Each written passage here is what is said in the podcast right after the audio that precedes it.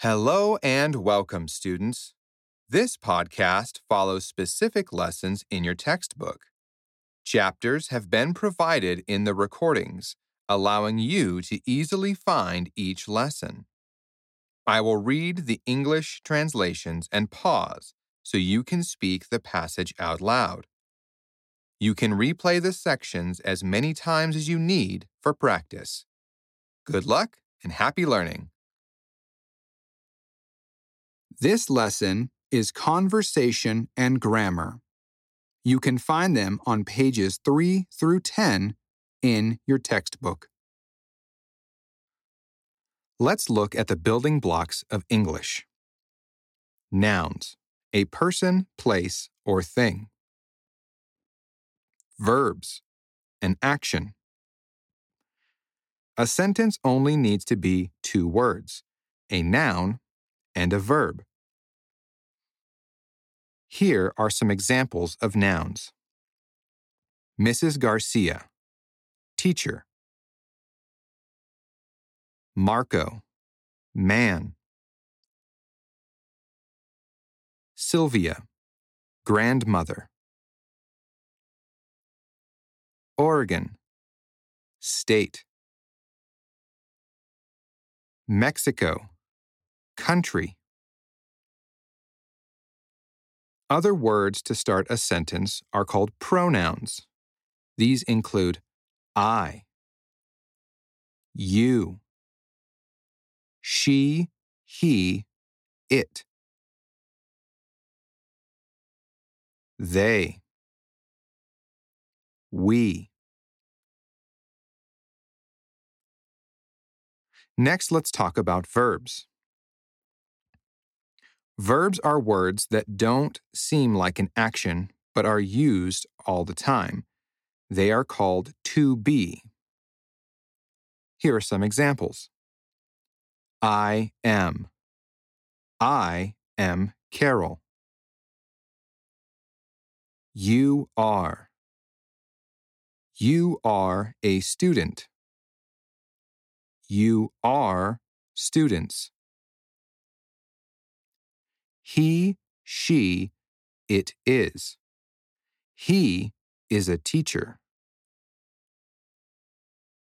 They are. They are Americans. We are.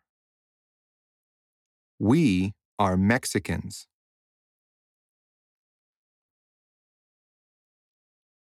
The word have and has is another important verb. I have.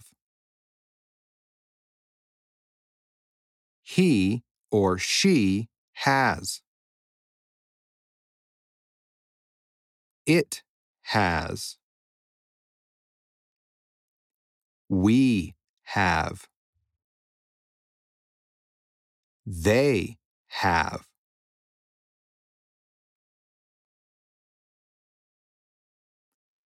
Now let's work on some sentences.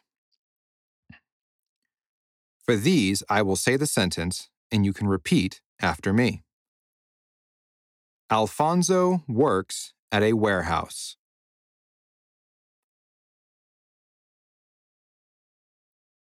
Alphonso takes the bus to work. It is a 20 minute ride. He works on an assembly line putting things in boxes.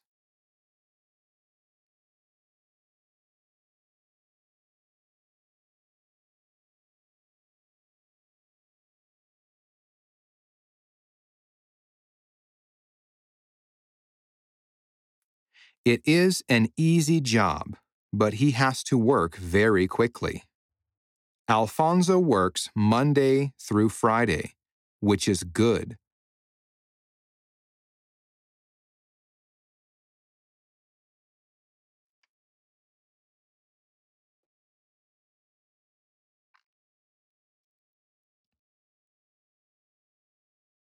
But he works nights and doesn't like that. But he says that he makes good money, so he can't complain.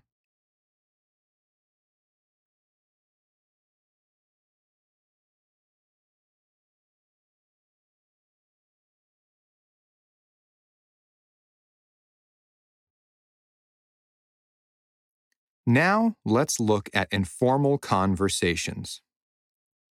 In American talk, there are many ways you can say that you agree with someone. Here are some examples. For sure. You got that right. You're telling me. You're not kidding. I know, right? I know what you mean.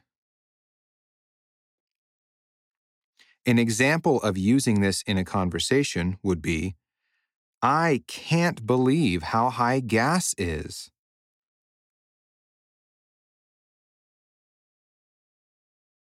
You need to speak English to learn it. Let's look at this example. If someone says, Hi, how are you? You could reply with, I'm fine, or I'm good. You could also say, How's it going? They could reply with, Not bad. Maybe, So so.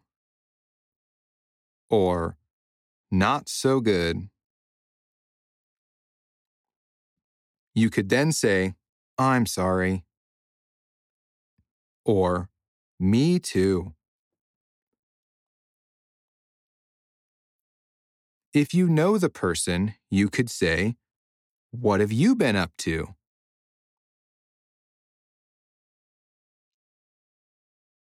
Some responses to this would be, Not much, or I have been busy.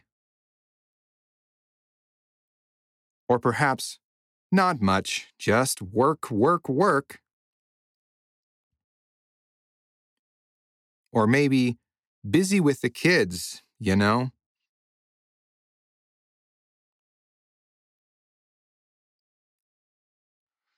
Let's look at some conversation endings. Ways to say goodbye. Bye. See you later. See you soon.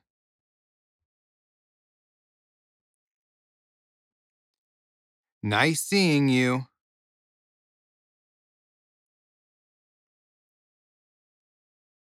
Have a good one.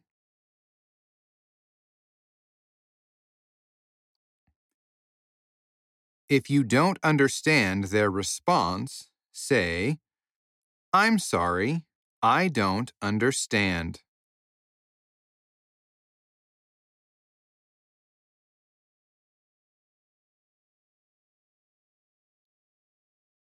It's time to practice hello and goodbye.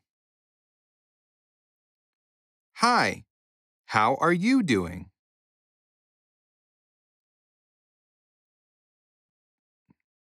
Great. Isn't it a beautiful day?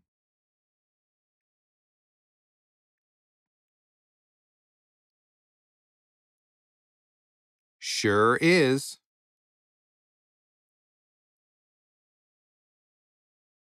Have a good one.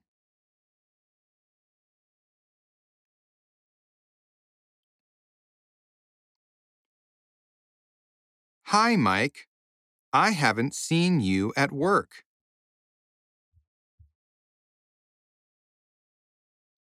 Yeah, I've been sick.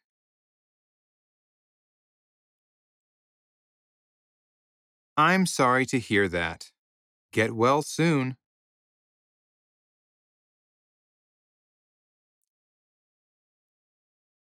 Thanks.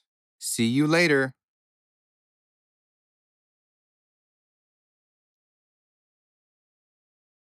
Hey, nice to see you.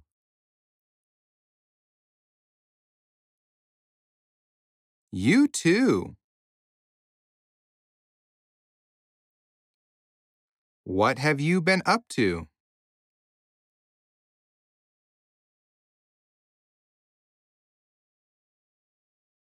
I started going to English class.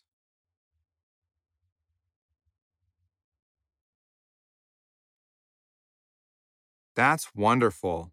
Good luck. Bye.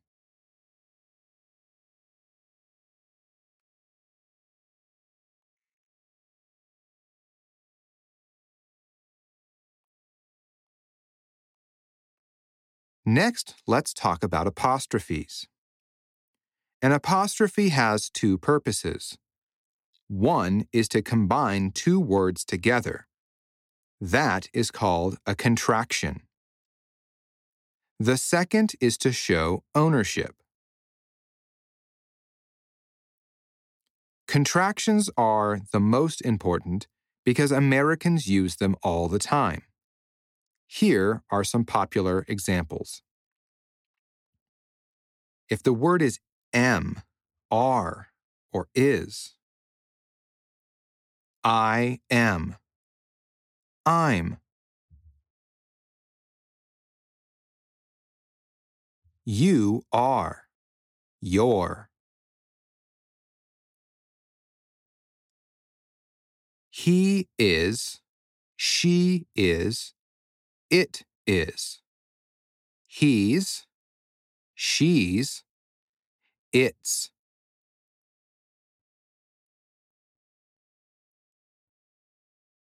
They are. They're. We are. We're. Now, let's look at the word have. I have. I've. You have. You've.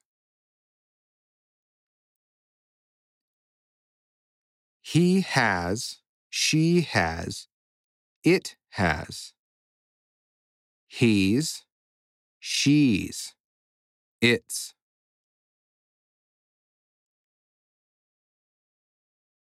They have.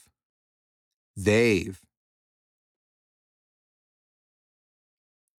We have. We've. Now, let's look at will not. I will not. I won't. You will not. You won't.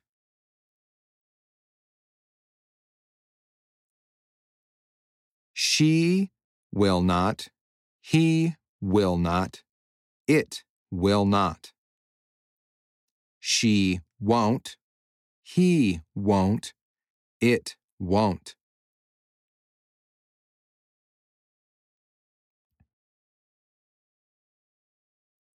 They will not. They won't.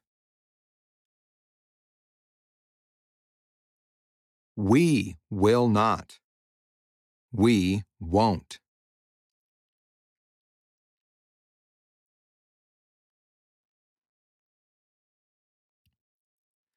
Now let's look at do not or does not. I do not. I don't. You do not. You don't.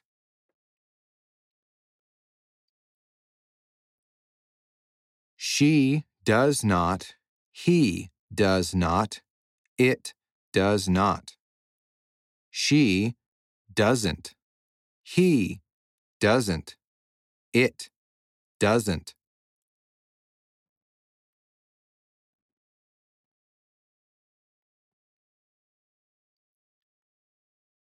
They do not. They don't.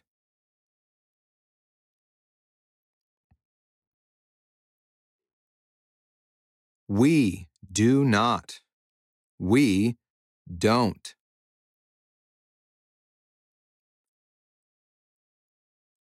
Now let's look at can not. I cannot. I can't.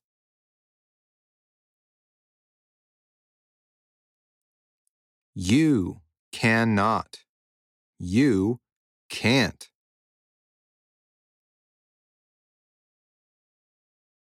She cannot. He cannot. It cannot. She can't. He can't.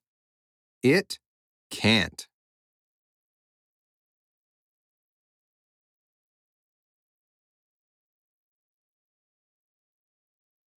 We cannot. We can't.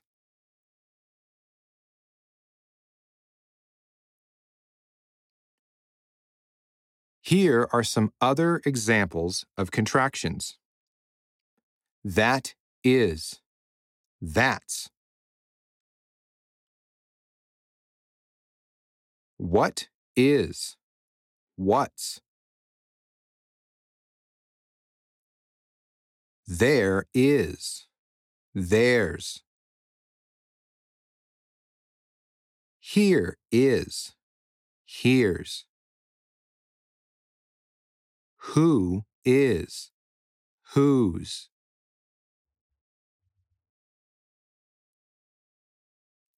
Apostrophes can also show ownership by adding an S sound. Sometimes these are located in different places when plural. When speaking, the apostrophe placement doesn't matter. For example, to show the ownership of a car, you would say Mike's car. Or perhaps to the notebooks, you would say the students' notebooks.